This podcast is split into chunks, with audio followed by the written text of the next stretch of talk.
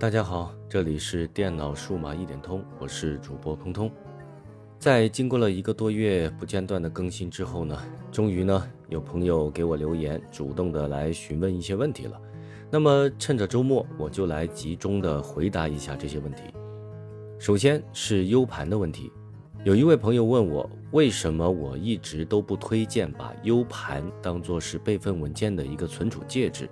明明不管是从售价还是使用的便利性以及携带的方便性上来说，U 盘都可以说是有着不小的优点。那么为什么不要用 U 盘来作为文件的备份设备呢？其实我之所以会在之前的节目里说到 U 盘不适合用来存储重要的文件，最主要的原因正好就是这位朋友提到的优点。当然，售价便宜这个确实算是一个优点。我刚才在网上查了一下，现在一块容量为一百二十八 G 的 U 盘，售价基本上集中在五十到九十这个区间，其中呢也不乏很多大的品牌。所以，如果我们单从售价上来判断的话，那么 U 盘确实是很便宜的一种存储介质了。但是，如果我们仔细分析一下 U 盘的使用场景，我们就会发现很多问题，比如。正是因为 U 盘在使用上非常的方便，我们需要在外面打印一些文件的时候，用 U 盘保存，相对于用微信、QQ 这些，确实会方便很多。所以 U 盘也是会在很多设备之间进行使用的。我们可以基本上保证自己的设备里没有病毒或者是恶意程序，但是其他人的设备我们却没有办法去保证。如果你的 U 盘在外面把病毒带到了自己的电脑里，不要说是备份了，自己电脑里的重要文件也会面临着很大的风险。另外，也正是因为 U 盘的体积很小，所以在便携性上也确实非常的优秀。我们可以把它放在包包里，也可以穿在自己的钥匙链里。但是这样一来，U 盘损坏的几率就会变高。另外，我们也可以回忆一下，是不是在很多情况下，我们还会遇到怎么找都找不到 U 盘的情况？那么，在这样的条件下，我们把重要文件存在 U 盘上，其实也是很容易出现 U 盘损坏没有办法读取，或者是插在我们的电脑上可以读取，但是插到别的电脑上又没有办法读取的情况了。更甚至呢，我们在想用 U 盘的时候，连找都找不到了。所以，因为这些原因，我才不是特别推荐采用 U 盘来进行重要文件的备份，并不是说 U 盘没有用。但是我一直都觉得，U 盘的最大作用是用来进行一些文件的临时存储的，比如之前提到的文件打印，或者是别人在需要你电脑里的某些文件，而网络状况又不太好，或者是没有网络的情况下，U 盘的优点就凸显出来了。另外呢，因为现在 U 盘的传输速度普遍都不会太快。很多商家在宣传的时候会打着一百兆高速传输的噱头，但我们仔细去看的话，就会发现这个所谓的一百兆的速度，实际上是读取的速度。我们在进行文件拷贝的时候，更看重的应该是写入的速度，而商家呢，基本上都会隐去关于这一速度的描述。所以，我们如果是拷贝一些大文件到 U 盘里面去的话，所花费的时间也是很长的。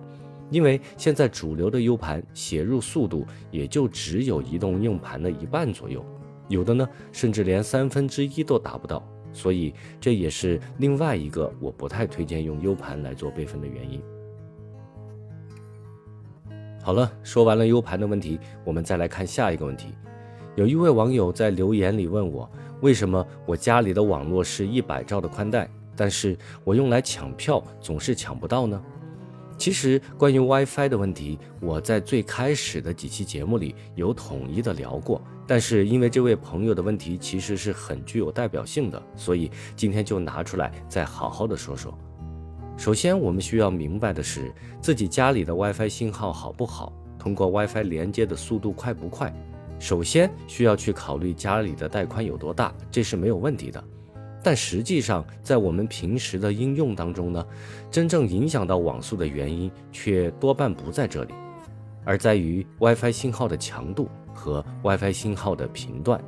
信号强度很好理解，我们拿起手机，通过 WiFi 的图标就能够看到信号好不好。如果信号不好，那么网速就会打折扣。同时更重要的是，网络的延时也会很明显的增加。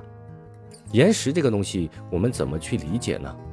打个比方，在网络信号好、延时低的时候，就好比我们在和人面对面的进行交流，你对他说啊，你真漂亮，他马上就会回复你啊，谢谢你。但是如果网络信号不好、延时更高的时候，就好像你在问一个耳朵有点背的看门大爷，你问他，请问马冬梅住哪儿呢？他盯着你看了半天，然后才回复你，马什么梅？你说马冬梅，他说什么冬梅？你说马冬梅，